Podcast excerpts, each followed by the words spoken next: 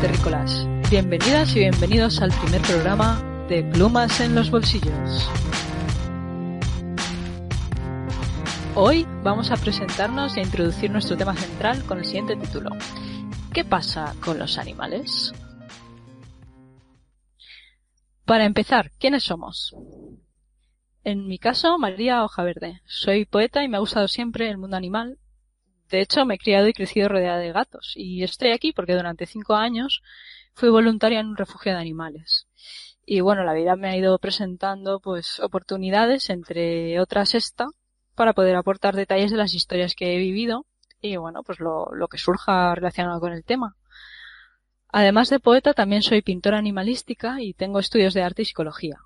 Y actualmente estoy aprovechando el confinamiento para editar uno de mis poemarios relacionados con experiencias que viví colaborando con la protectora. Y bueno, espero terminarlo pronto. Paso la palabra para que se presente nuestra compañera Garbiñe.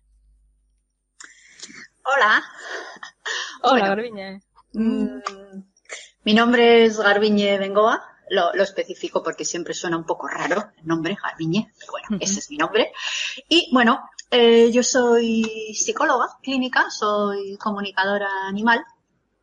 Y bueno, como esto de presentarme cada vez lo hago de una manera, pues os voy a contar muy poquito.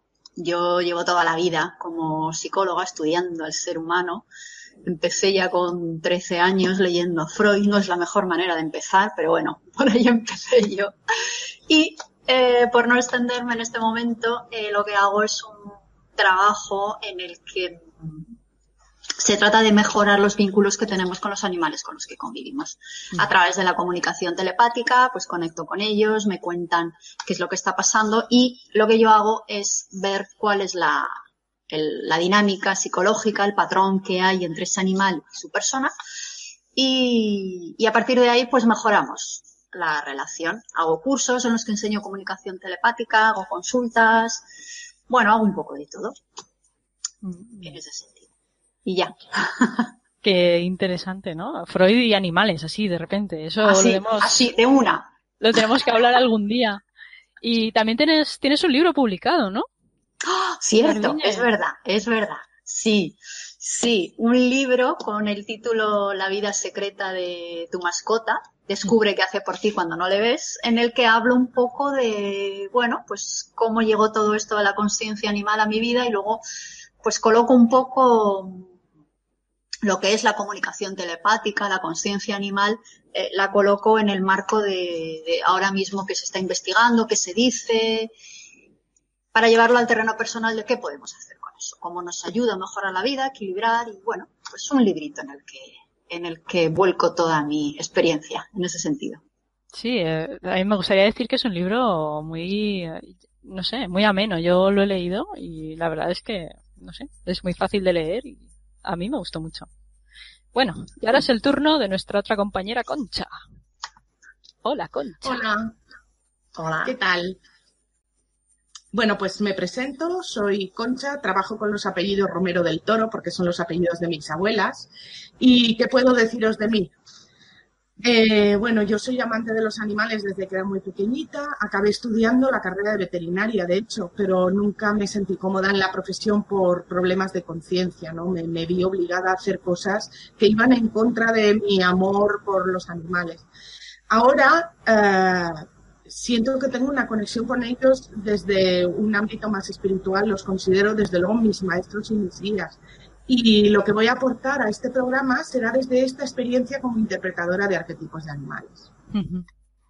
Sí, porque tienes, tú también tienes un libro publicado y una baraja de cartas, ¿no? Y aparte de los talleres que realizas y cuéntanos un poquito más de eso. Y, y una web, una web, losanimalesmehablan.com y el libro. Y bueno, en, tanto en la web como en el libro y todos los talleres que realizo, la baraja de cartas, todo encaminado a, a, a plasmar la conexión que yo tengo con ellos desde el símbolo, a ayudar a, la, a, los demás a que conecten con los animales desde el mismo ámbito que he conectado yo, ¿no? Desde el ámbito de lo espiritual, porque yo creo que con lo, los animales, con su forma de vida, nos trae un mensaje y ese mensaje puede dar claves a las personas para su propio crecimiento personal, para bueno, ya lo iremos hablando a lo largo de todos estos programas, pero básicamente es eso, sí.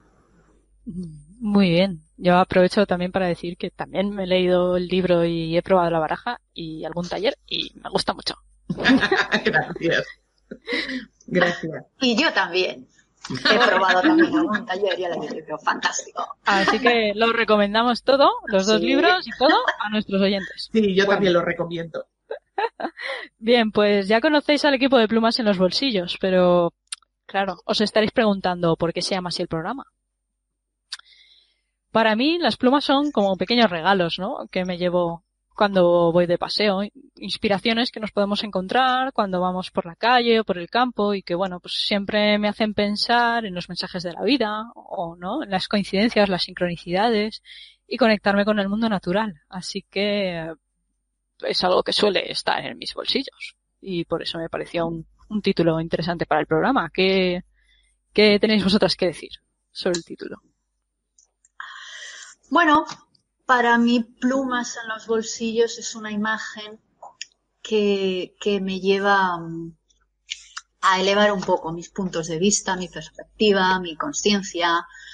Es decir, algo que te saca de, de lo que vemos continuamente o sentimos o escuchamos o pensamos. Algo que abre preguntas y abre puertas nuevas. Por ahí lo pillo yo. Eh, para mí, que, que, bueno, yo eh, le busco a todo el sentido, ¿no? El símbolo. Eh, las aves en general simbolizan todo lo elevado para, para, el ser humano. Y la pluma, de hecho, es pura levedad porque se ríe de la fuerza de la gravedad. Es que es la que, de hecho, nos arrastra hacia tierra y parece como que vence a la masa, ¿no? Una pluma es que se, eh, eh, eh, no, no, cae, ¿no? Es como que no, no tiene peso, es puro espíritu. Además, se origina en la materia porque al nacer se emplea sangre, pero cuando la pluma crece y se solidifica, pierde la vitalidad y por eso se puede decir que es materia espiritualizada, igual que el árbol en invierno que pierde la hoja porque lleva toda su energía al interior de la tierra, la pluma también tiene toda su energía interiorizada, está aparentemente muerta en el exterior, pero plenamente despierta en su interior. Además, en las plumas están en los bolsillos, porque el bolsillo es como el símbolo de esa materia que nos contiene. Y también creo que las personas que sentimos la conexión con lo natural recogemos plumas como tesoros y nos llenamos los bolsillos de ellas. Entonces, a mí también me pareció el título más, más perfecto para, para nuestro podcast. Sí, ¿no? Es como, eh, como tú dices, la pluma es un rastro animal y al mismo tiempo nos ni está está viva o está muerta, ¿no? Porque Correcto. danza con el viento, danza con el viento y nos invierte sí. la gravedad de las cosas, ¿no? Juega correcto, con correcto. todo. Es a ver qué sale, ¿no? De un programa ligado a esas ideas. Bueno, pues si os parece bien, empezamos con las secciones los programas. Perfecto. Muy bien, pues entonces ahora tocaría el turno a la primera sección. Psicopateando, un paso más allá de la psicología.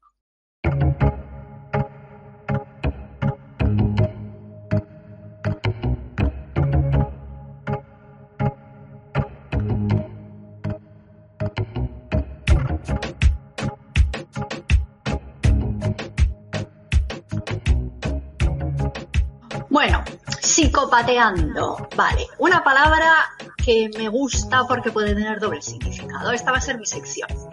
Entonces, ¿por qué he elegido esa palabra? Eh, puede parecer como que vamos a pegar patadas a la psicología. Bueno, puede ir por ahí, pero no se trata de eso tampoco. Se trata de, eh, bueno, por deformación profesional, pues yo tengo un punto de vista de las cosas, ¿no? Aunque sí que es verdad que esto con el tiempo va cambiando. Pero bueno, lo que yo vengo aquí a contaros eh, será, dependiendo del tema de cada, de cada podcast, pues una vista sobre la psicología, puede ser más oficial o más novedosa o más antigua o más moderna, pero para situar lo que estemos hablando en un contexto psicológico. Vale, entonces, eh, hoy voy a hablar de qué pasa con las ciencias que han estudiado a los animales, qué conclusiones han sacado, cómo se les veía y en qué momento actual está todo esto. Entonces, voy a empezar por lo básico, que es vamos a ver qué es conciencia, qué es conciencia eh, animal. Bueno, vamos a ver o vamos a preguntar, porque la preguntita tela. O sea, lo mismo que a nivel humano realmente, si te pones a buscar, no hay una conclusión en la que todo el mundo esté de acuerdo que es conciencia, sino que depende de muchos factores, pues así funcionamos, ¿no? Y esto, esto es algo que, que nos define como seres humanos. O sea, no hay nada que todos los seres humanos de este planeta se hayan puesto de acuerdo en definir como algo, que sea algo. Es decir, cualquier cosa que os imaginéis va a depender del momento, del contexto, de la cultura, del, de un montón de factores. No hay nada que nos hayamos puesto de acuerdo todos a una en que eso es así o eso es así. Ni siquiera en comernos a nosotros mismos. Es decir, hay culturas, hay sitios, hay esto que decidieron que estaba bien comernos a nosotros mismos y hay otras que no. Vale, con lo cual introduzco esto pues como, punto para darnos cuenta de que todo es relativo. ¿Vale? Pero bueno, a partir de ahí, pues voy a hablar de conciencia, pero la voy a situar en el nivel más práctico. No me voy a liar con definiciones complejas porque si no, no llegamos a ningún sitio. ¿Vale? Entonces, eh, ¿conciencia es lo mismo que conciencia? Porque a veces lo confundimos. Bueno, pues no es lo mismo. No es lo mismo y, vuelvo a repetir, no me voy a meter en muchos berenjenales, ¿no? Pero por, por decirlo en plan básico, la conciencia sería como un estado en el que nuestros sentidos, lo que somos, está alerta, está, está constante y está en interacción con lo que está pasando. O sea, estamos, yo estoy consciente o estoy inconsciente, ¿no? O inconsciente, en, el sentido de, estar despierta. Y también tiene que ver con un punto de moralidad, tener conciencia, buena conciencia o mala conciencia. ¿Vale? La conciencia es otra, es, tiene otro matiz. La conciencia sería el punto en el que tú ya eres consciente de todo eso que te está pasando, tú ya tomas nota de todo eso que te está pasando. Bien, ¿esto cómo lo llevamos al terreno animal? ¿Cómo, ¿Cómo se ha estudiado esto? Pues depende. Si hablamos de años atrás, de siglos atrás, pues todo hay que situarlo en el contexto de cómo el ser humano se situó en el punto álgido de las civilizaciones o de las especies, pensando que eran lo más, los más inteligentes, los más conscientes, los que tienen más capacidad de vivir, y los animales eran, bueno, pues esos seres primitivos que no tenían más, más conciencia o más conciencia que la básica de sobrevivir, respirar, mantenerse y punto pelota, ¿no? Entonces, las primeras investigaciones acerca de si los animales tenían conciencia, es decir, no conciencia, si los animales eran inteligentes, si los animales tenían un montón de cosas que se supone que eran solamente humanas, pues estaban situadas en este paradigma. Entonces, claro, eh, ahora sabemos que si tú buscas algo, es importante desde dónde lo estás buscando. Si yo me coloco en el sitio de, bueno, voy a, voy a hablar con Concha, por ejemplo, voy a hablar con María de una conversación de filosofía, pero tengo la idea de que no tienen ni idea y no van a entender nada de lo que yo diga, me estoy colocando en un sitio en el que probablemente ocurra eso, pero porque yo misma estoy buscando eso. O sea, ahí entramos en el concepto de dónde me coloco yo para entender la realidad. Y si estoy cerrada en un paradigma, pues la mente es así y va a encontrar lo que busca. Entonces, zoólogos, biólogos, toda la gente que se ocupó o que, le interesó un poco el alma animal, la conciencia animal o todo esto, venían de ese paradigma, aunque siempre hay siempre hay excepciones, ¿no? Entonces, pues bueno, pues las, las investigaciones que se empezaron a hacer en ese sentido, entendiéndolo como investigaciones de lo que entendemos ahora, ¿vale? Estaban colocadas en ese, lugar. Y por ejemplo, yo recuerdo estudiar en la carrera, todavía se sigue estudiando, ¿no? Una asignatura, psicología experimental, psicología comparada, todo ese tipo de cosas, en las que los animales se estudiaban como máquinas de dar respuestas condicionadas.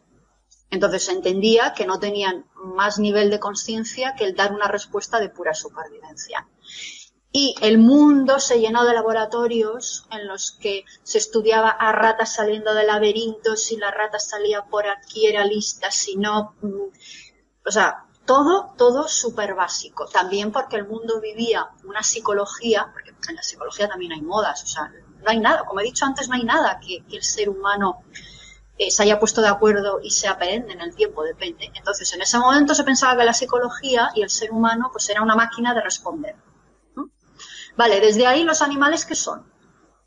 Nada, máquinas de supervivencia, punto pelota. no tienen ninguna conciencia, no tienen ninguna capacidad ni de sentir, ni de, ni de transmitir, ni de nada. Y esas son las conclusiones oficiales a las que se llegaba. ¿Vale?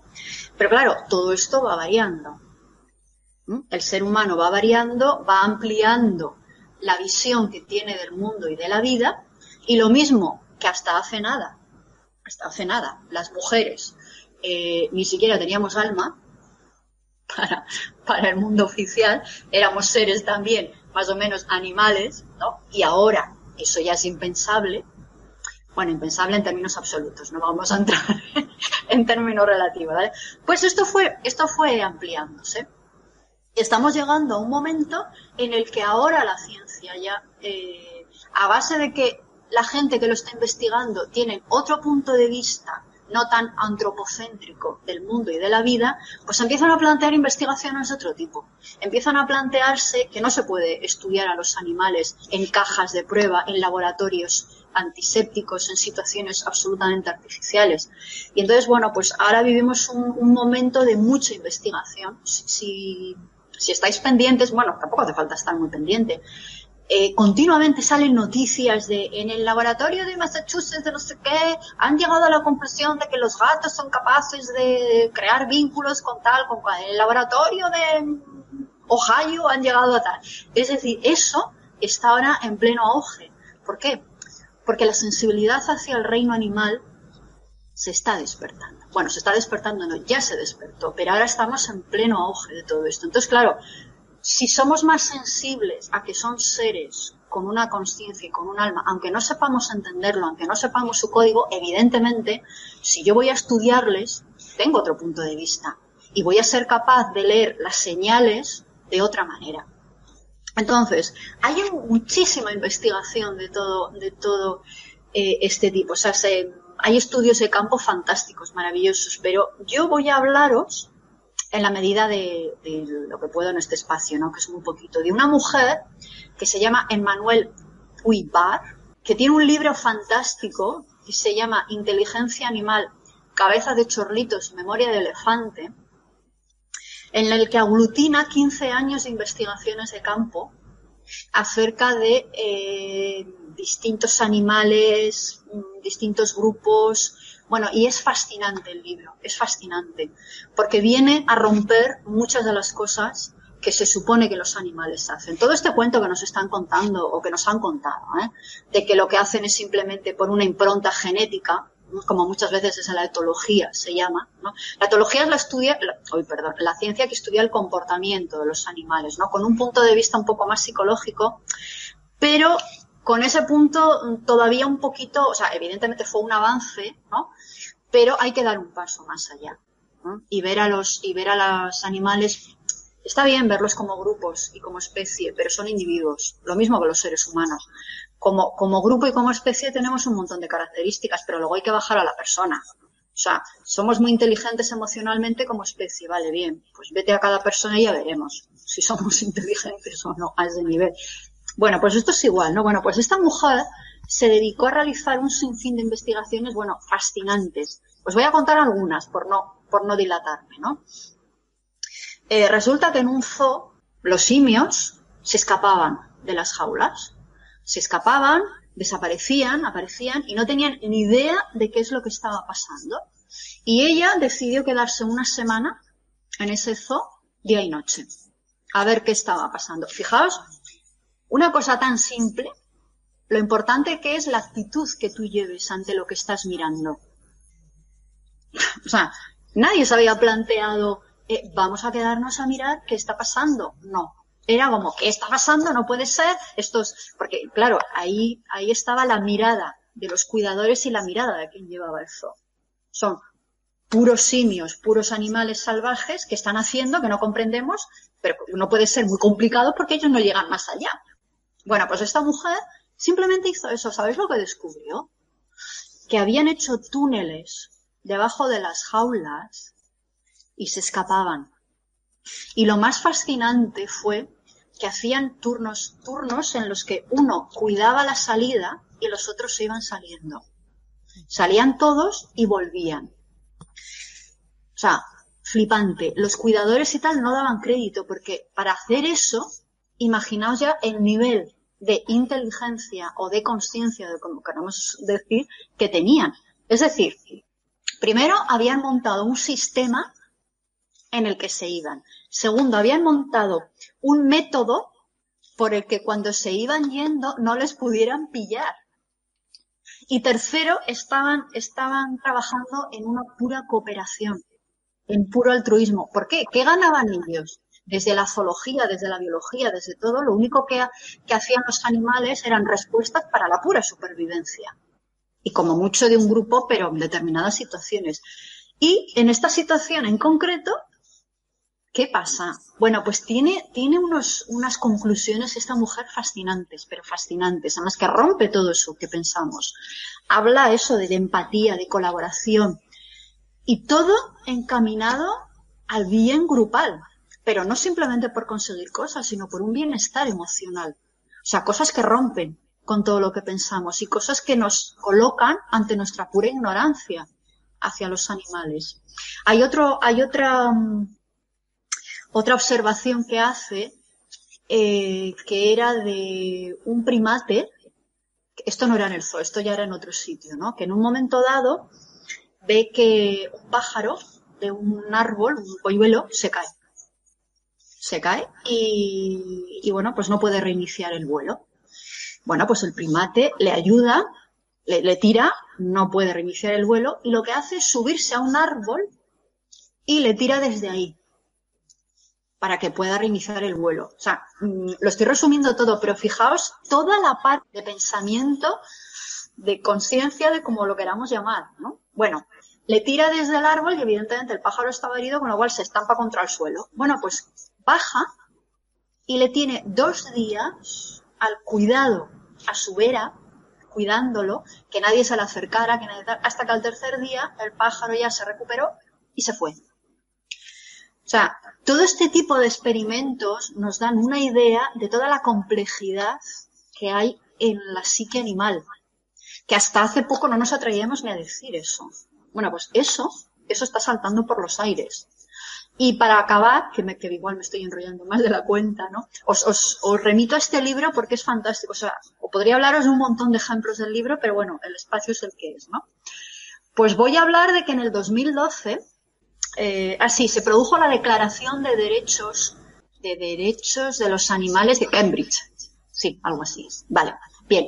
Bueno, pues se, se reunieron un grupo de neurocientíficos. Neurociencia es una palabra que es así como muy amplia y muy global, pero eh, lo que está hablando es de, un conjunto de disciplinas científicas que van, o sea, que, son un montón de cosas, ¿no? Que van desde la neurología, eh, biología, un montón de cosas, ¿no? Entonces ahí se, se engloba en ese apartado el grupo de disciplinas que estudian todo esto y que estudian nuestro sistema nervioso, nuestro cerebro, nuestras respuestas, bueno, un montón de cosas. Bueno, pues se reunieron y hicieron la Declaración de Derechos de Animales, le llaman de Cambridge del 2012. Vale, en esa declaración estaba Stephen Hawking también, ¿no?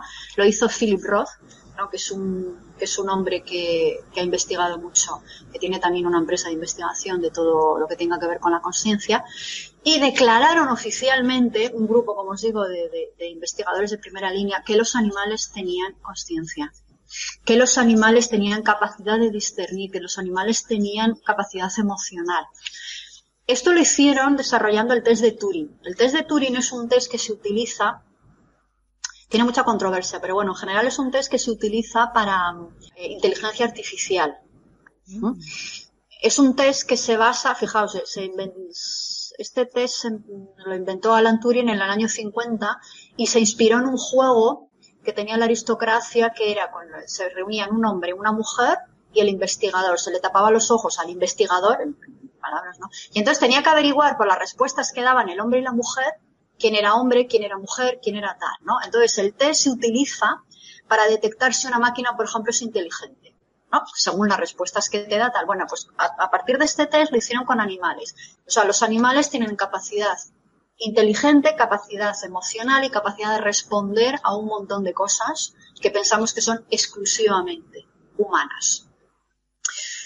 Bueno, he hecho un recorrido así súper, súper, súper ráfaga por todo este mundo, pero la verdad es que es apasionante, apasionante porque eh, nos, da, nos da una idea de lo importante que es abrir nuestra mente, abrir nuestra mente y empezar a ver desde el corazón. Desde el corazón no significa la ñoñería, desde el corazón significa, vale, yo soy un ser con una serie de capacidades y características. Y hay otros seres que también tienen capacidades y características, que no las entiendo, que no son mis códigos, pero eso no significa que no las tengan. ¿ah? Hay mucha, eh, hay eh, muchas investigaciones, muchos experimentos que se han hecho desde el paradigma absolutamente humano. O sea, intentar que un animal te convenza de que es inteligente desde códigos absolutamente humanos. O sea, es absurdo, ¿no? Es como, hay un test que se hace mucho, ¿no? Que es la capacidad que tenga un animal de reconocerse a sí mismo en un espejo y eso se utiliza como un punto de tiene conciencia o no. Vale, pues hasta que alguien dijo, pero vamos a ver, vamos a ver. Ejemplo, un perro. Si un perro, el sentido más importante que tiene es el olfato, su mundo tiene que ver con el olfato, ¿cómo le pones ante algo visual? Entonces empezaron a hacer ese test con su orina cómo reconocía su orina y cómo respondía ante su orina a la orina de los demás. Y es brutal. O sea, no tenía nada que ver cómo reaccionaba ante su orina y ante los demás. Es decir, en el momento en el que abrimos la mente y nos damos cuenta de que hay otros códigos de realidad, es entonces cuando podemos leer de una manera más real lo que está ocurriendo, ¿no? Y desde ahí la psicología tiene mucho que aprender, tiene mucho que aprender porque su trayectoria ha sido mucho de utilizar a los animales, ¿no? Pero desde el punto de vista más reactivo. Vale, y bueno, pues esto es lo que os quería contar yo en Psicopateando. Como os digo, hay muchísima información para que os empapéis y es apasionante. Muy bien, pues muchas gracias por ir compartiéndonos pequeñas píldoras, ¿no? De esta sabiduría, de, estos conocimientos que, bueno, no sé eh, a nuestros oyentes y nuestra otra colaboradora Concha, pero a mí no me da la vida para buscar tanta cosas tan interesantes ni, ni saber dónde buscarlas sobre la etología y el derecho animal y todas estas cosas, ¿no? Vale, pues muchas gracias Garbiñe y pasamos ahora a la segunda sección del programa, el amor que nos rodea.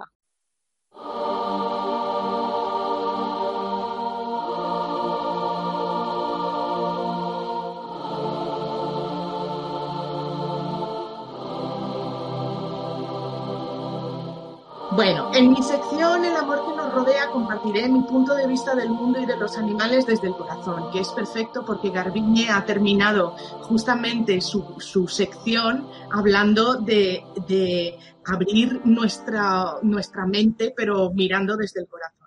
Yo os voy a hablar desde mi experiencia y desde mi humilde opinión. En estos días de confinamiento, que estamos como siendo obligados a nivel global a entrar en contacto con nuestro fuero interior y estamos sanando muchos miedos porque quizá estamos más en contacto con el amor que somos y el amor que nos rodea, eh, para los que tenemos animales, esta, este contacto con, con nuestro ser auténtico se ve facilitado y nos hace más conscientes. Eh, puede que ahora nos estemos dando cuenta de que si no fuera por ellos, por estos compañeros animales, el caos del exterior nos arrastraría con más facilidad hacia el pánico o la falta de esperanza. Quizá estos días por fin estemos agradeciendo las pequeñas cosas de nuestra vida, por fin veamos quién, nos rodea, ¿no? Y, somos más conscientes del amor que nos rodea. Pero eh, mi sección, ¿qué pasa con los animales? ¿Por qué son tan importantes en nuestras vidas? Las personas que han despertado la capacidad de comunicarse con ellos por telepatía constatan cada, vez eh, con, cada comunicación que hacen con ellos que la forma de conciencia de los animales es asombrosa, que es de lo que, de lo que eh, estaba el tema que, ha, digamos, iniciado Garbiñe.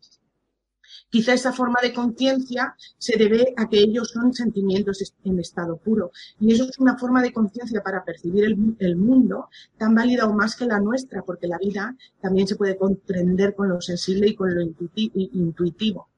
Y ese lado es el que compartimos con los animales, en mi humilde opinión, repito. De hecho, nosotros tenemos el cerebro dividido en dos hemisferios idénticos, pero con funciones diferentes. El lado izquierdo controla el habla, la lógica, la razón, es la parte científica o el lado solar, lo llamaremos a partir de ahora el lado solar, y funciona con palabras, con conceptos, funciona separando, fragmentando y analizando. que es la forma más estrecha de conciencia, en mi opinión, porque la palabra es como un, un concepto congelado, pero en la actualidad es la que está más desarrollada por nosotros. Pero también tenemos el hemisferio derecho, que es el que reconoce formas, patrones y sonidos, es como el artista que vive en las sombras y que solo reconocemos en los estados alterados de conciencia, en las relajaciones profundas o cuando estamos inspirados, y lo vamos a llamar el lado lunar. Es una forma de percibir el mundo con la intuición que capta los objetos como un todo que está unido, es decir, que no es un lado que separa, sino que une, y funciona con símbolos y con imágenes metafóricas o con significado. Es una manera de comunicación con imágenes y no con palabras. Y conecta esas imágenes, conectan numerosas ideas a la vez. Por eso es, más rico. Eh, la base de este lado lunar es la telepatía y está enfocado hacia la armonía. Bueno, pues en mi opinión, esta forma de conciencia, que en nosotros está un poco más ensombrecida por la conciencia solar, es la forma de conciencia de los animales, es la que compartimos con ellos. Entonces, los dos polos de los animales, según mi opinión, son ese lado intuitivo, perdón, instintivo heredado genéticamente, que es el que han estudiado en todos estos estudios que Garbiñe ha mencionado constantemente, pero también un lado consciente o lunar o intuitivo que está conectado al todo y cuyo centro es el corazón. Nosotros como humanos también tenemos los dos polos, el instintivo y el consciente. Sin embargo, el consciente combina ese lado izquierdo racional, que ahora está muy desarrollado, con esa forma lunar e intuitiva que estamos empezando a descubrir. Tener despiertos los dos lados nos podría conducir como humanos a un nuevo sitio y por eso los animales para mí son nuestros guías y nos pueden ayudar a descubrir y potenciar ese lado lunar. En mi opinión, ellos ya funcionan con la conciencia lunar y por eso viven su vida de una forma más sabia que nosotros. Ellos no juzgan y no mienten y no se construyen una coraza. Ellos viven siendo lo que son y por eso son nuestros maestros, en, mi opinión, repito. Su comportamiento o su punto de vista como especie es la expresión de un alma emocional sabia y sincera. Ellos no tienen mente, que es nuestra zona de crecimiento como humanos, que es el más grande y el más peligroso regalo, porque es la que tiende un puente entre ese lado instintivo y el lado consciente. Pero la mente necesita separarse para conocer. Es un espejo donde proyectar y reconocer. Busca fuera. Y buscando fuera no nos vamos a encontrar a nosotros mismos. Solo despertando ese lado lunar nos buscaremos dentro y nos convertiremos en el amor que somos. Y esa es nuestra zona de aprendizaje. Los animales, además, no solo sienten, también empatizan con el grupo al que pertenecen. Empatizan tan intensamente que en mi, en mi experiencia profesional he visto que hasta reproducen las enfermedades familiares. En mi profesión eh, yo veía que si un perro tenía gastritis y le recetaba el fármaco para la gastritis, alguien de la familia se medicaba para la úlcera de duodeno y se quedaba muy sorprendido. Si le recetaba un gato medicación para la insuficiencia renal, me decían, hombre, esta pastilla la toma la abuela. Me, me pasaba constantemente. Además, otro, otro dato es que los animales, si quedan traumatizados, solo sufren cuando están ante el objeto del trauma. El resto del tiempo viven con el corazón abierto y siendo lo que son en el ahora. Viven sin dobleces. Para ellos lo único importante es el amor, encarnan el amor incondicional y nos recuerdan diariamente que somos amor y dignos de ser amados.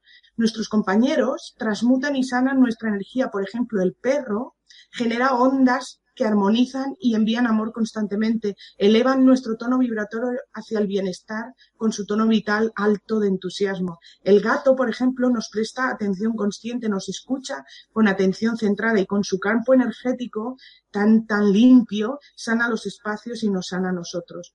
Hay más especies que son nuestros compañeros y nos sanan de otras maneras, pero hablaremos de todo esto en próximos podcasts. El tipo de conciencia sensible de los animales es más equilibrada y más estable porque es conciencia del corazón. Ellos ya son lo que son y saben que lo único importante es el amor. Como he dicho antes, no juzgan y no mienten, porque como son lo que son, viven en el ahora, aunque no se reconocen a sí mismos, no se analizan, no se observan viviendo, solo viven. Viven integrados en tierra sin caer en la trampa de la ley de la resistencia de la tierra, que es el miedo porque sí que tienen el instinto de supervivencia activado, pero no se resisten al presente, no viven la muerte como nosotros, por ejemplo. Las especies predadoras solo matan por subsistencia, no acaban con otras especies por placer. Una vez satisfecha la necesidad de comer, vuelven a la coexistencia pacífica con el resto de especies. Cada uno de los animales tiene además una misión en este plano que no alcanzamos a comprender, pero no por ello es menos importante. Todos sabemos, por ejemplo, para qué sirve una cuchara, cuál es su misión, para qué fue creada y lo que significa. Pues de igual manera cada animal ha nacido con una misión, una energía que aporta al entorno con su forma de vivir la vida. Hasta los mosquitos tienen una misión.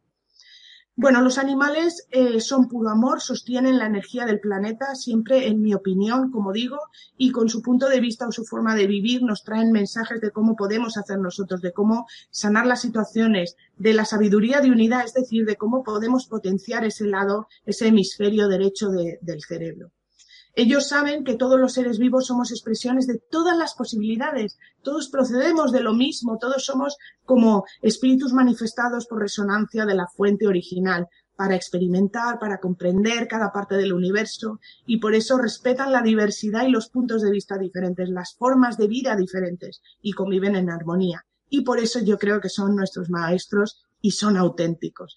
Para acabar, os voy a leer un fragmento del libro El alma de los animales del escritor, Daniel Meroy, un explorador de nuevos campos de conciencia gracias a su facilidad de hacer viajes astrales conscientes, y dice así, aprender a amar a los animales es aprender a amarnos a nosotros mismos. Y también dice, cada persona posee una señal que es percibida por los animales como una cualidad o energía de una forma animal. Este animal está impreso en su comportamiento como una guía desde el nacimiento. El hecho de ser consciente de esto es estar ligado a la fuerza primordial de la naturaleza y tener la posibilidad de comprender la vida. Ese animal es como un hilo conductor por el que remontar hacia la propia esencia. De ahí la importancia de conocer y conectar con tus animales guías. Aunque de esto también creo que hablaremos en otros podcasts. Y por último, dice también, los humanos no realizaremos ningún retorno hacia nuestra propia fuente sin aceptar primero volver a encontrarnos como los compañeros de ruta que fuimos antaño con los animales, porque ellos son una de las claves por las que nuestro corazón se abrirá. Bueno, bueno, amor y conciencia hoy. A tope, empezamos eh, nuestro programa de presentación con muchas ganas, por lo que veo, ¿no? y con unas ideas muy claras sobre, sí, las vías por las que vamos a ir, ¿no? De las cosas que vamos a hablar más adelante.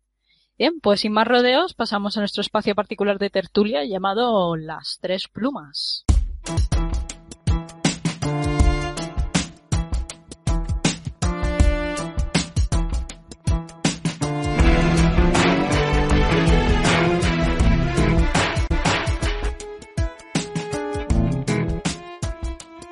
Bien, me gustaría empezar este espacio de tertulia, si os parece bien, en el cual hablaremos pues de, pues, de las cosas que, nos han inspirado vuestras secciones. Eh, también yo he traído propuestas eh, para debatir o, o, amenizar si hace falta, ¿no? La tertulia. Me gustaría empezar con unas definiciones que he traído. Para empezar, animal, del latín animalis.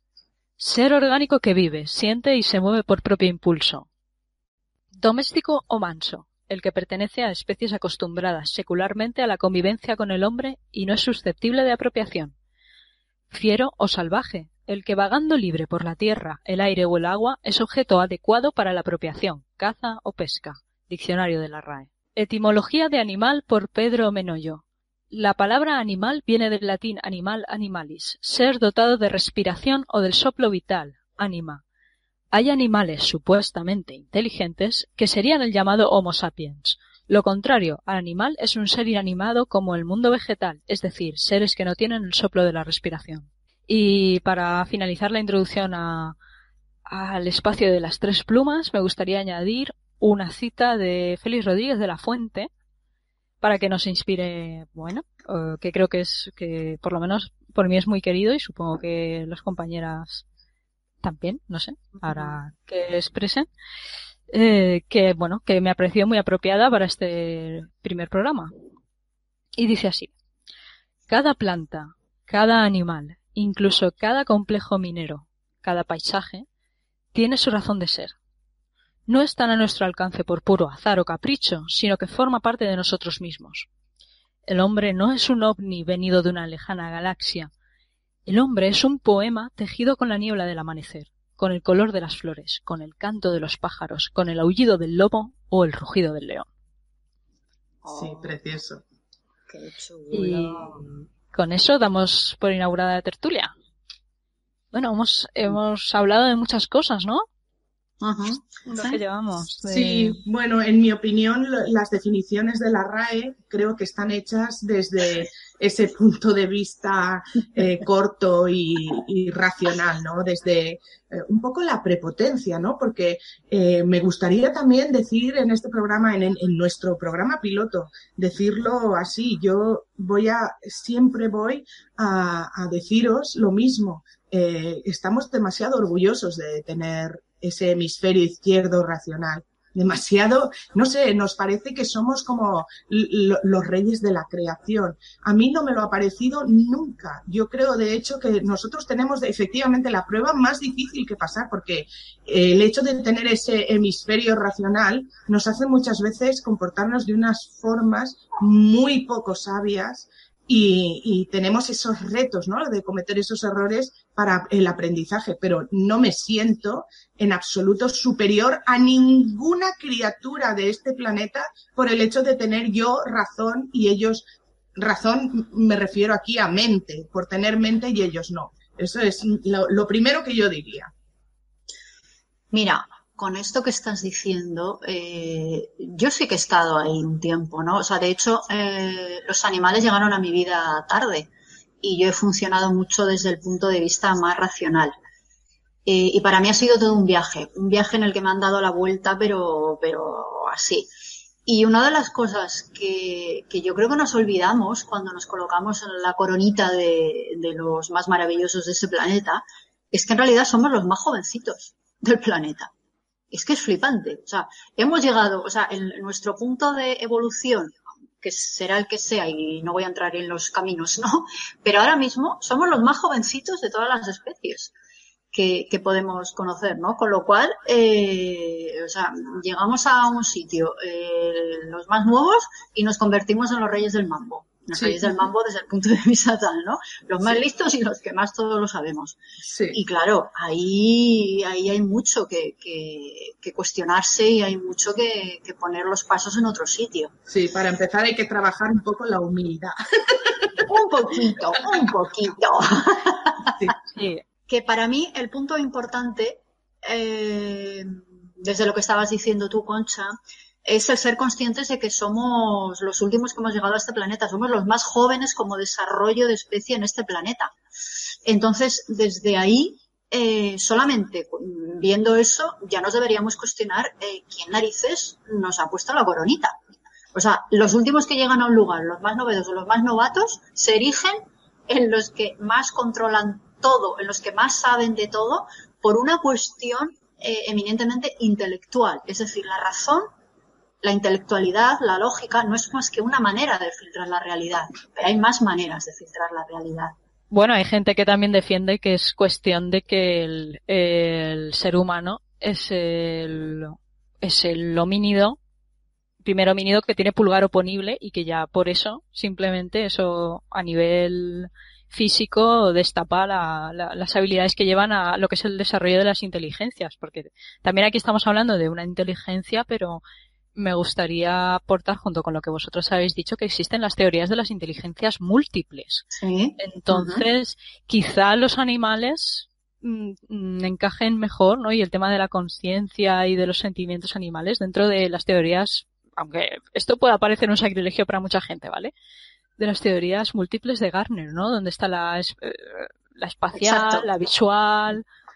Eh, De hecho, se pone el ejemplo del animal para que la gente entienda, mm, ¿no? El, el ejemplo este de tú a un pez no le vas a pedir subir a un árbol y le vas a evaluar lo mismo que a un mono, ¿no? Eh, Exacto. Exacto. La cuestión es que desde tiempos ancestrales los animales forman parte de nuestras expresiones, nuestros símbolos, historias, leyendas, esencias. ¿Por qué son tan importantes los animales, no? Y a mí me gustaría proponeros si, si tenemos que hablar de la importancia de los animales, ¿por qué no empezamos primero redefiniendo, ¿no? Esta, este concepto de animal, de los animales, ¿qué, qué son los animales realmente?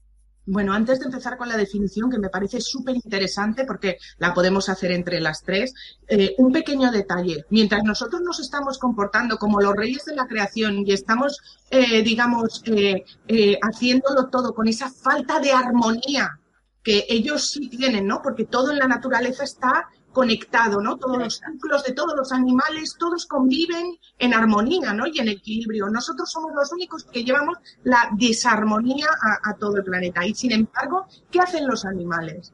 Nos, nos tratan con un amor, no, digamos que están eh, eh, sacrificando, bueno, esa es una palabra muy dura, están como aguantando toda esa falta de armonía con, con absoluta paciencia y con amor hacia nosotros. Están como esperando a que despertemos con, con el amor de un padre hacia un hijo. Es, es mi punto de vista siempre. ¿eh? Eh, bueno, eh, definición. Yo como ya la he hecho un poco, la voy a, a, resumir desde mi, siempre desde mi humilde opinión y desde mi experiencia. Yo creo que un animal es un ser con un cuerpo adaptado al nivel de conciencia del alma que lo habita, con un lado instintivo que es grupal, que está heredado genéticamente según la especie a la que pertenece, y con un lado consciente exclusivamente lunar, intuitivo o emocional, que le hace vivir la vida en comunión con el todo, que le hace respetar sabiamente la armonía de la diversidad de especies con las que convive y que vive en el ahora y sabe ser el amor que es. Yo diría esto para empezar. Sí, eh, a, mí me gustaría comentarte, eso también podría aplicarse, por ejemplo, a las plantas, al reino vegetal. Sí, realmente. Las plantas también tienen su, su grado de conciencia. Es un grado de conciencia inconsciente, es un grado de conciencia como eh, dedicado solo a nacer, crecer, reproducirse y morir, ¿no? Pero es conciencia al fin y al cabo. Bueno, no sé hasta qué punto, porque hay nuevos estudios que también están hablando de, de las redes y las conexiones entre los árboles, de cómo mm, un árbol que ya ha sido talado, ¿vale? Y que nosotros podemos como considerar como muerto, realmente eh, sigue vivo décadas gracias a, a, sus familiares o sus amigos árboles que le nutren a través de las raíces. Eso a nivel inconsciente realmente, o sea, da que pensar, ¿no? Sí, porque tiene los dos polos, o sea, eso estoy convencida. Tiene ese polo de los instintos heredados genéticamente que te hace, digamos, te insta a, actuar según lo que tienes en tus códigos genéticos, pero también tiene una conciencia, que es un poco más inconsciente, ¿no? Que no es ah, una conciencia de movimiento como la de los animales que sí que pueden desplazarse, pero es conciencia al fin y al cabo, es conciencia del corazón igualmente que, que la de los animales. Esta es mi opinión. Es que eh, con esto que acabas de decir, que acabáis de decir, ¿no?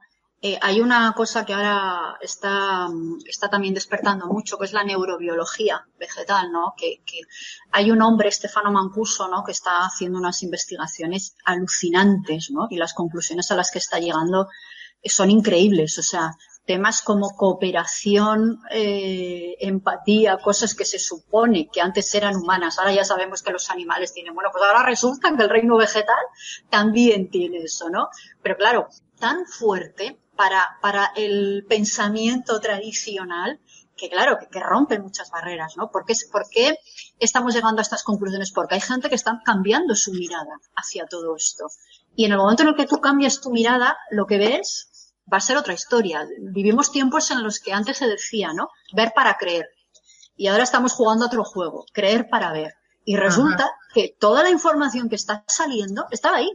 Estaba ahí.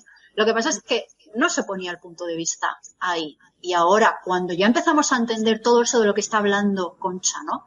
De que hay una conexión, de que, de que somos mucho más que lo que esa parte más inteligente al estilo tradicional, ¿no? Al estilo de los, de la inteligencia tradicional que ahora está muy superada, ¿no? Bueno, es curioso, está muy superado el concepto en psicología, pero a la hora de la práctica seguimos con los mismos test y con los mismos psicotécnicos y con las mismas cosas que a mí me ponen enferma, ¿no? Pero ¿qué estás midiendo con esto? Pero bueno, ahí seguimos. Ahí seguimos. Sí, sí. Es verdad. Es verdad, seguimos con todo eso cuando sabemos que el, los, cocientes, los coeficientes intelectuales son capaces de determinar qué. Que una persona ha sido muy buena respondiendo eso. pero porque hay muchos factores para responder eso que tienen que ver también con el punto eh, cultural, con el punto de ese tipo de transacción de inteligencia. Hay otras formas de inteligencia. Claro. De hecho, cuando se empezó a estudiar otros tipos de inteligencia, ¿no? Lo que decía Howard Gardner, ¿no? Inteligencias múltiples. Yo me acuerdo cuando, cuando empezamos a ver que se estaban haciendo estudios sobre la inteligencia de Messi. No sé si, no sé si os acordáis de eso, ¿no? Ah, claro, y la gente decía, eh, por favor, ¿qué me estás contando? Y claro, y los, y, y, los niveles de inteligencia espacial, de rapidez de respuesta, de cosas que daba un futbolista, sí. eran flipantes. Y claro, entonces es cuando dices, ¿eh? Aquí tenemos que pensar que nuestros contenidos están muy, muy, muy eh, diezmados, o sea, y que hay otras formas de ver las cosas. Sí. Bueno, me, he acabado hablando de Messi, ya ves tú.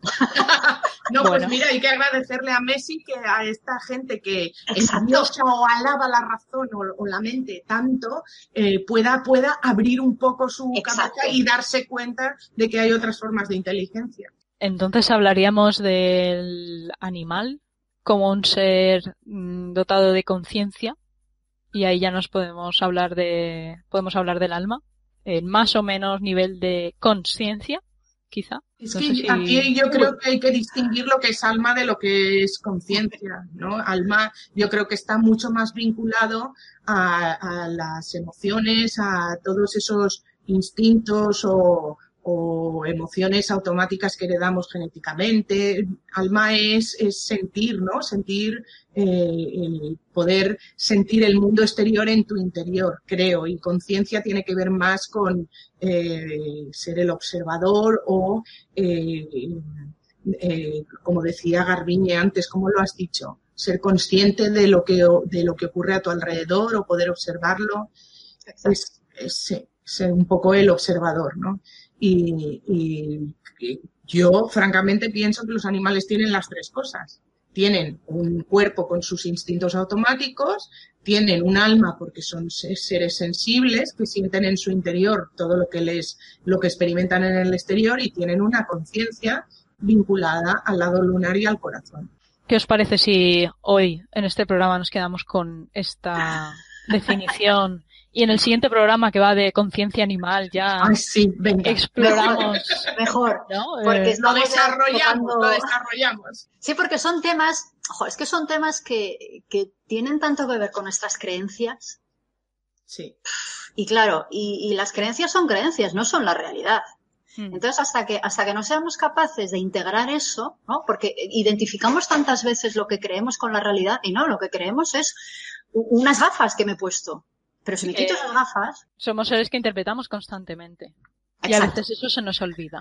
Estamos proyectando lo que tenemos en el interior en el exterior. Que construimos nuestra verdad a través de, de microrelatos constantes. Entonces, eh, a veces se nos olvida porque tenemos tanta necesidad emocional a veces de, de, de, encontrar esa seguridad que nos ofrece una verdad absoluta que realmente no existe y que realmente vivimos en una incertidumbre constante, pero realmente debajo gobiernan las emociones. Claro. Entonces, pues se, nos escapa. De formas que no podemos, que no podemos observar, sí. Sí. Claro. Es, que la fragilidad, la fragilidad que tenemos a la hora de encarar la vida es flipante y los, y los animales nos enseñan otro, otra manera de vivir, que no tiene nada que ver con esa a ver, la vulnerabilidad, la fragilidad como, como formas de, de, conectarte y de entender el mundo están bien, pero es que nosotros lo llevamos, lo, lo, hemos, lo hemos etiquetado como no. Esto es lo último, no puedo sentirme vulnerable y frágil, no puedo, no puedo eh, afrontar la vida desde el, ah, mañana que será, no, no, tengo que tener un esquema, unas creencias, un papá y un esto, ¿no? Y los animales le, nos pegan la vuelta y nos dicen, ¿esquemas de qué? ¿De qué vas a tener tu esquemas? Sí, solo hay que vivir ahora. Claro, Estás en el ahora y hay bienestar en el ahora. ¿Qué más hay? No hay otra cosa más que esto. Claro. Para mí, una de las cosas por las que los animales son tan importantes a nivel práctico, ¿eh? O sea, nuestra relación con ellos a nivel práctico en el día a día, es justamente eso. Porque te sacan del ayer, del mañana, del tal, y te dicen, eh, aquí y ahora. Es decir, con una patada o con un miau o con un guau, te sacan de toda tu reflexión mental que lo único que hace es daño la mayor parte de las veces. O sea, nos hace mucho daño a nivel psicológico todo eso. Y te dice, colócate en el aquí. Esto a veces se entiende, ¿no? Como, como ya, claro, pero entonces esto de qué va? Eh, vivir en el ahora, ¿no? Paso de todo, me importa todo un carajo y para mí es justamente lo contrario. Me importa tanto el momento presente que, y es tan importante que yo esté aquí que no me voy a ocupar del pasado y del, y del futuro, porque si yo cuido el presente, estoy cuidando el presente continuo. No sé si lo he explicado bien. Llevo, llevo más calidad a mi futuro, que yo creo que ese es el secreto. O sea, manifestamos en el futuro lo que somos ahora. Claro. Y los animales están todo el rato ahí, son presencia. ¿Presencia qué significa? Presencia significa eso, es corazón, presencia, ser y estar.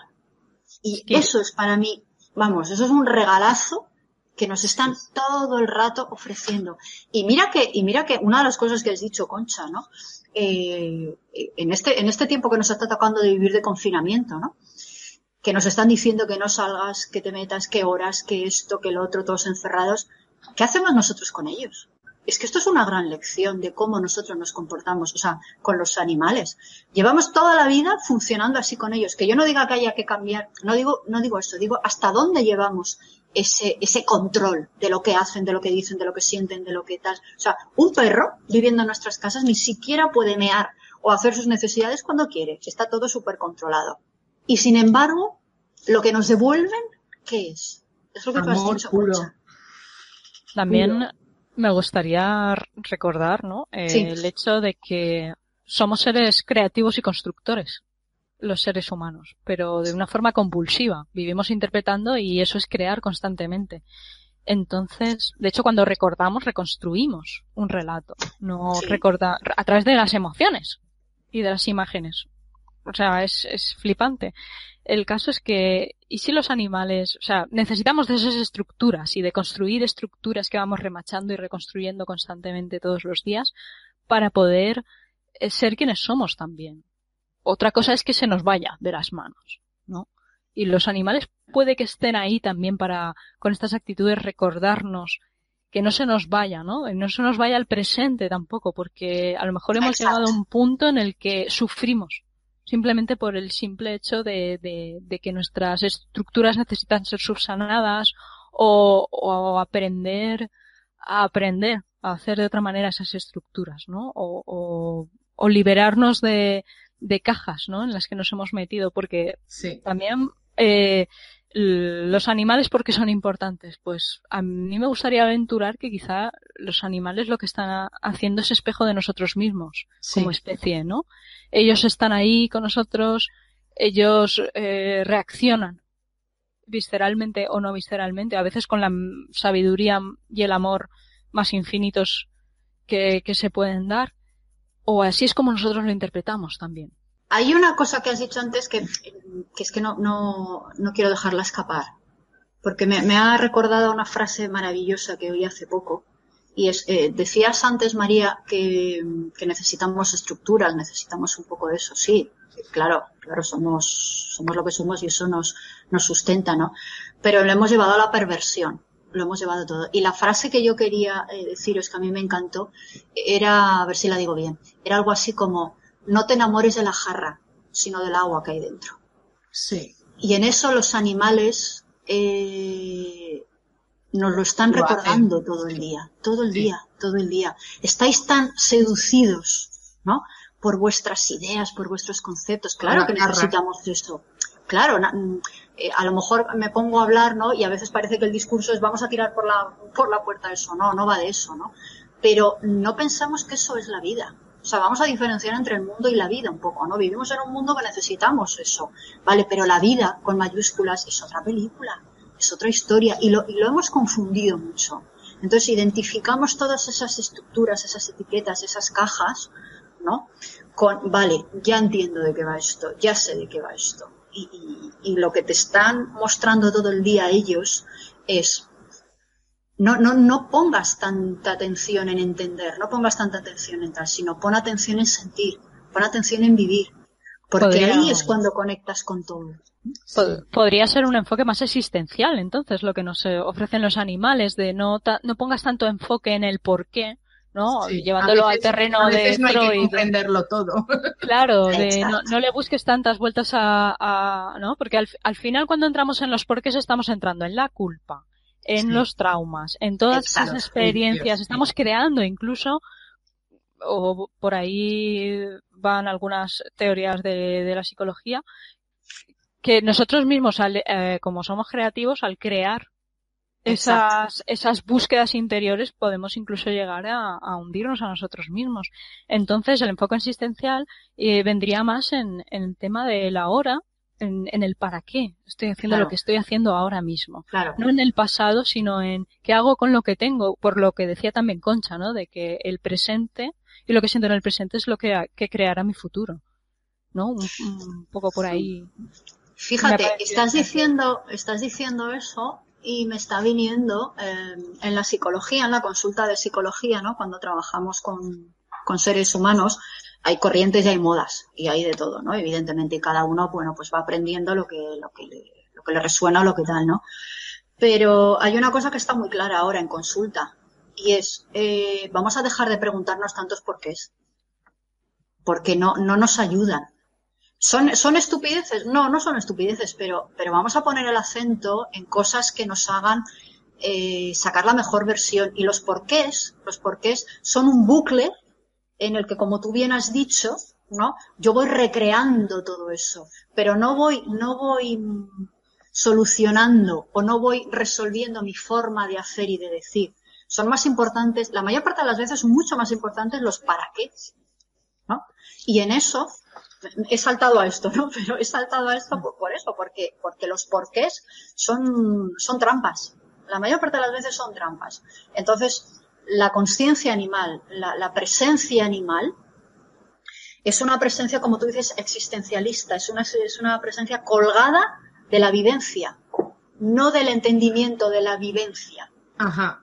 Sí yo, a raíz de las trampas de los porqués, me gustaría reformular la pregunta de por qué son tan importantes los animales y llevarla a qué tienen los animales que nos es tan importante y tan preciado, ¿no? ¿Qué nos aporta? Muy bueno. Por ejemplo, eh, retomando lo que habías iniciado tú, Garbiñe, del confinamiento, ¿no? De observar eh, qué es lo que está pasando, qué, qué noticias nos vienen, qué, qué pasa ¿no? con la gente que saca el perro, ¿Qué, cómo están cambiando los vínculos o no, o se están potenciando, qué historias hay de, de las personas que, que te llegan a consulta, que te hablan de, de conflictos eh, con los animales en casa, o incluso el, el simbolismo, ¿no? los, arquetipos, los arquetipos que están saliendo ahora con el tema de la pandemia. Concha, el tema de el pangolín o el murciélago, ¿no? O incluso eh, muy simbólico todo, muy simbólico. las noticias eh, que nos llegan de... Pues, el otro día, por ejemplo, vi una que me encantó, me encantó, la tengo guardada en el ordenador, que hablaba, o sea, el título era El mozo que susurraba a los jabalís. Y era un mozo de escuadra en Barcelona, en, en Armela del Vallés, que cogía y, bueno, pues en, creo que era una autovía o algo así, había un jabalí ahí, tan tranquilo. Y claro, tenían que pasar los coches y, y avisaron de que estaba el jabalí ahí. A ver que, y fue un mozo de escuadra, no fue una patrulla. Y nada, y se ve el vídeo, eh, como eh, este chico coge un lazo, simplemente una, una cinta que tienen ahí ellos pues para delimitar o no sé para qué, pero bueno, que la llevaban encima y simplemente tranquilamente se acerca al jabalí y, y no sabes realmente qué está pasando porque, claro, la, se está grabando un poco a distancia, pero lo ves como, parece que estoy hablando con él, ¿no? Que se acerca a él simplemente y le pone la cuerdecita alrededor del cuello, el jabalí tan tranquilo, y se lo lleva fuera a unos arbustos y luego en los arbustos lo suelta, pero no lo arrastra ni nada, sino que simplemente se acompañan y, bueno, le pone la cintita, pero, pero claro, eh, el mozo que susurraba a los jabalíes. Qué bonito. Me, mucha fiesta eh, verlo. Mira, yo te voy a contestar, si te parece, desde una consulta que tuve la semana pasada, a raíz de esto del confinamiento. Perro, eh, un perro que es todo amor, yo ya lo conocía, ¿eh? De, de otras consultas antes. Y tenía, estaba empezando ya a tener la piel mal, mal un Sarpei. Un Sarpei que la teoría nos dice. Padecen muchísimo de dermatitis. Exacto, exacto. que padecen mucho y tal. Pero da la casualidad, casualidad, de que estas tres últimas semanas se ha empezado a poner peor. Es un, es un perro que, bueno, la familia, toda la familia es consciente del papel que este animal está haciendo a nivel emocional en esa familia. Está una ayuda brutal. Entonces le adora, le tal y le cual. Pero ¿qué pasa? Que una de las personas que más relación tiene con ese perro en la familia, a las tres semanas de empezar el confinamiento, empezó a caer en picado.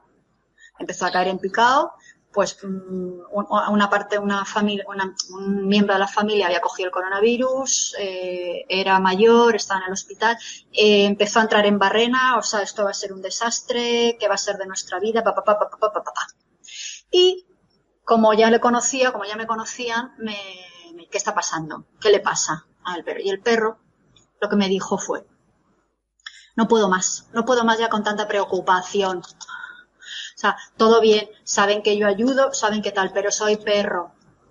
Necesito jugar, necesito divertirme, necesito tal. ¿Sabéis lo que le hacía ese perro a una de las personas de la familia? Le obligaba a tirarse al suelo, a jugar tirados en el suelo. Mm. Fíjate qué, qué sabiduría. O sea, conecta con tierra, conecta con la tierra, baja de donde estás. Entonces, eh, bueno, todo lo que me contó el perro fue en relación a eso fue, vale, bien, eh, o sea, pero no puedo más ya con tanto pensamiento obsesivo, con tanto, y yo no estoy aquí, o sea, yo sé lo que estoy haciendo, sé cuál es mi misión, pero, pero, por favor, stop, stop, para, para ya, y vuelve a tratarme como un perro, que además tenía un año, era un perro joven, ¿no? Entonces, ¿por qué he traído yo este, este ejemplo? Me pregunto, se me olvidó. Pues porque los animales realmente están haciendo un papel muy importante en este momento de confinamiento. eso, eso. La pregunta que habías reformulado tú, María, ¿no? Y que la habías llevado al punto del, confinamiento. Bueno, es, es un pequeño gran ejemplo, ¿no? De cómo están absolutamente conectados con lo que está ocurriendo y cómo su forma de gestionarlo nos ayuda, nos ayuda muchísimo. Yo siempre he sido de la opinión de que no hay nada bueno ni malo, solo hay mal uso y buen uso de las, de las experiencias, de, las, de los conceptos, de cualquier cosa. Y hasta incluso del coronavirus hay un mal uso o buen uso. El mal uso tendría que ver con el exceso de preocupación que tú decías de esa familia, que el perro ya no soportaba y estaba somatizando en forma de, dermatitis. Ah, el buen uso del coronavirus tendría que ver con aprovechar lo constructivo y lo positivo de que te encierren en casa, por ejemplo. Eh, aprovechar el hecho de, de, estar en contacto con todos esos miedos y poder llegar a la raíz de ellos, ¿no? Poder observarlos y que no lleven el control de nuestra vida, sino quitarles el poder a los miedos. Eso sería el buen uso. Pero al hilo de la pregunta que tú has hecho con respecto al murciélago, siempre desde que lo oí la primera vez me ha parecido absolutamente simbólico que sea precisamente un murciélago el iniciador de la pandemia, porque los murciélagos son animales que su mensaje como, como arquetipo son el, el chamán, son los ritos chamánicos. El, el significado simbólico del murciélago es que eh, eh, habla de, de, los ritos chamánicos, habla de muerte y renacimiento, porque ellos duermen cabeza abajo y envueltos en unas en sus membranas que son esas falsas alas, ¿no? que son eh, las membranas interdigitales que les ayudan a volar y hablan de todos los nacimientos y los renacimientos porque nosotros nacemos cabeza abajo, nacemos de cabeza y envueltos en nuestras membranas fetales y por eso hablan de todo, de los cambios en realidad, que lo único que es inmutable es que todo muta en, y todo cambia en, en, en el mundo de la materia y la cuestión del murciélago es eh, cómo te enfrentas a los cambios. ¿Te enfrentas haciendo agonías lentas donde generas una cantidad ingente de sufrimiento porque te resistes al cambio? ¿O haces una muerte rápida, indolora y fluyes con lo que el cambio te está trayendo y lo ves como una oportunidad. Yo creo que ahí está un poco el, digamos, el significado simbólico de lo que esta pandemia nos está obligando a enfrentar. Es, es decir, todo va a cambiar, ¿no? Todo está cambiando, la civilización se está enfrentando a unos cambios enormes nos vamos a resistir generando esas ingentes cantidades de miedo hacia la, enfermedad, hacia, no sé, hasta incluso la muerte, eh, cambios en nuestra vida profundos, o vamos a fluir y verlo como una oportunidad a ver hacia dónde nos lleva todo esto. Ahí lo dejo. Hay gente, eh, sobre todo en eh, gente de habla en inglés y tal, que ha comentado que realmente el símbolo, ¿no? el animal arquetípico del, COVID no es el murciélago, sino el mapache. Por el hecho de que corona, tú inviertes las letras, ¿no? Las cambias de lugar y te sale raccoon, mapache en inglés. Y dicen que ese es, ¿no? Como bromeando que ese es realmente el verdadero significado. O porque estamos todos haciendo cosas, realmente, sin parar de hacer cosas. Sí, porque el significado simbólico del mapache son los dones y talentos, porque eh, digamos que simbólicamente él enfoca mucho en esas, en esas garras que tiene con pulgar oponible. No somos los únicos en, en la naturaleza que tienen los pulgares oponibles y son muy habilidosos eh, manejando cosas. Y las manos siempre han sido simbólicamente el, el bueno, pues eso, el, el símbolo del trabajo, ¿no? De nuestros dones y talentos. Así que también es muy simbólico, sí. Estamos todos trabajando, de hecho, claro, el confinamiento nos hace gracias a ese aburrimiento, ¿no? De no poder estar constantemente mirando fuera, nos hemos espabilado para, para resolverlo haciendo cosas. Totalmente. ¿Y qué me decís de las noticias, ¿no? De delfines en la costa de, no sé, de ah. Peñíscola, por ejemplo, o ¿no? el volver de los animales a, la, a las ciudades. ¿no? Oh, a mí eso me encanta. Que muchos son bulos, pero hay muchos que no también. Sí. ¿no? Muchas noticias. Entonces, eh, igual que esto va ligado al, al tema de, la, de que hay menos contaminación, ¿no? De que se ha reducido drásticamente durante el tiempo que hemos estado confinados la, la polución. Me eh, encanta porque yo llevo mucho tiempo diciendo que estamos ocupando demasiado espacio en el planeta Tierra, estamos ocupándolo todo, o sea, todo es nuestro. No estamos dejando espacio para que los animales puedan desarrollar su vida en armonía. Estamos colonizando todos los ámbitos y gracias a, a este confinamiento creo que la gente se está dando cuenta de de la repercusión que tiene nuestra vida diaria en la contaminación atmosférica, en la contaminación en general y en el poco espacio que estamos dejando a los animales. Entonces, que colonicen esos espacios a mí me parece fantástico. Es un poco la gran evasión de, de, los simios del zoológico, ¿no, Garbiño? sí. Vamos a irnos un rato de farranda, sí. Eh, y es que, es que es lo que tú dices, Concha. Esas cosas que, que en estos días se oyen, ¿no? Que oímos cantar a los pájaros o todo ese tipo de cosas, ¿no? Que parece que sí, que podemos vivir sin ello, ¿no? Bueno, podemos vivir o sobrevivir, ¿no? Pero nos estamos perdiendo muchas cosas.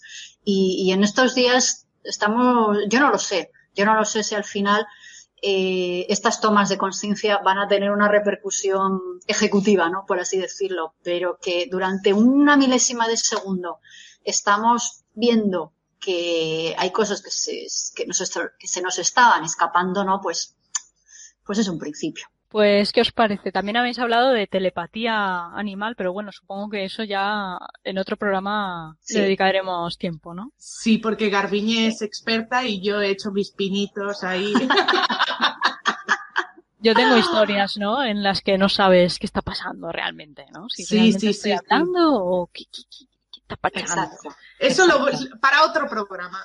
Muy bien. Mejor, mejor. Pues si queréis, queréis que lo dejemos hoy aquí ya, por ahí.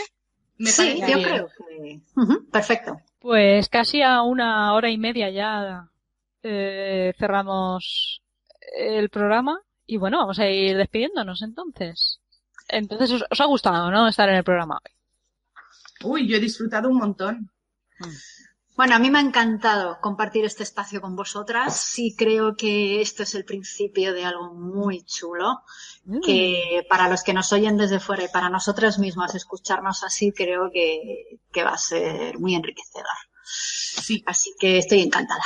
Yo quería agradeceros eh, el haber estado hoy aquí conmigo hablando y discutiendo y también, eh, bueno, preguntaros qué, qué os lleváis eh, hoy del programa, ¿no? ¿Qué os lleváis a casa? Que, bueno, estamos todos en casa, ¿no? Pero, ¿qué, qué nos llevamos? ¿no? ¿Con, ¿Con qué te quedarías? ¿Una palabra, una frase, un concepto? Te gusta poner retos, ¿eh? Yo me siento llena, me siento plena. O sea, esa sensación que tienes cuando realmente el ser auténtico ha tomado el mando del momento que has vivido y no el ego y tengo una sensación de plenitud y, y he disfrutado muchísimo. Yo, por ejemplo, me quedo con eh, eh, la gran evasión de los. Ah, vale, vale. Y también me quedo con el mozo de escuadra, que susurra a los jabalíes, que, que no sé, son cosas que, que, me despiertan mucho cariño. Y también con el, el, la posibilidad del renacimiento, ¿no? Acompañado con los animales de este confinamiento, a través del arquetipo del murciélago. Vale, pues yo me quedo, yo me quedo, joder, es que es complicado, habéis dicho cosas tan chulas. Bueno, eh, yo me quedo con, con un poco el plantear que, con todo lo que habéis dicho, ¿no? Que somos mucho más, ¿no? Que ese equipo biológico, material, ¿no? Y que detrás hay el amor que nos rodea, que detrás hay otra forma de conectar y que detrás hay otra visión. Bueno, pues también agradecer a todas aquellas personas que estáis o bien en casa o en el trabajo, o ambas, claro, porque ahora con el trabajo telemático, o donde quiera que estéis escuchándonos y desde la plataforma que estéis accediendo al programa, el estar ahí y dedicarnos este tiempo. Y recordaros que podéis escuchar Plumas en los Bolsillos en iVoox y YouTube, y que en la descripción del vídeo tenéis, o de la, o del podcast, depende de dónde lo veáis, tenéis pues nuestras páginas web, los contactos.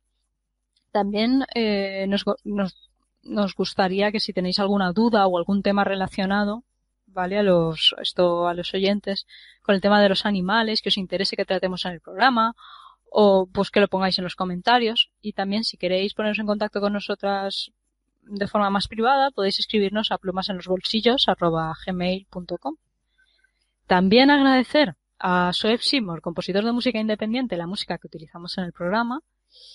Y bueno, si nadie más quiere aportar nada, mm, decir gracias una vez más a todos y por permitirme también estar aquí y poder investigar y crear un poco más en, la vía de, de los animales como animal, como mamífera y que nos vemos en la próxima edición, dedicada por completo a tratar el tema de la conciencia animal, que ya hemos empezado un poco a desvelar en este programa, pero bueno, ya lo trataremos con más profundidad. Esperemos que os haya gustado a todos y Concha. Que la conciencia animal os guíe.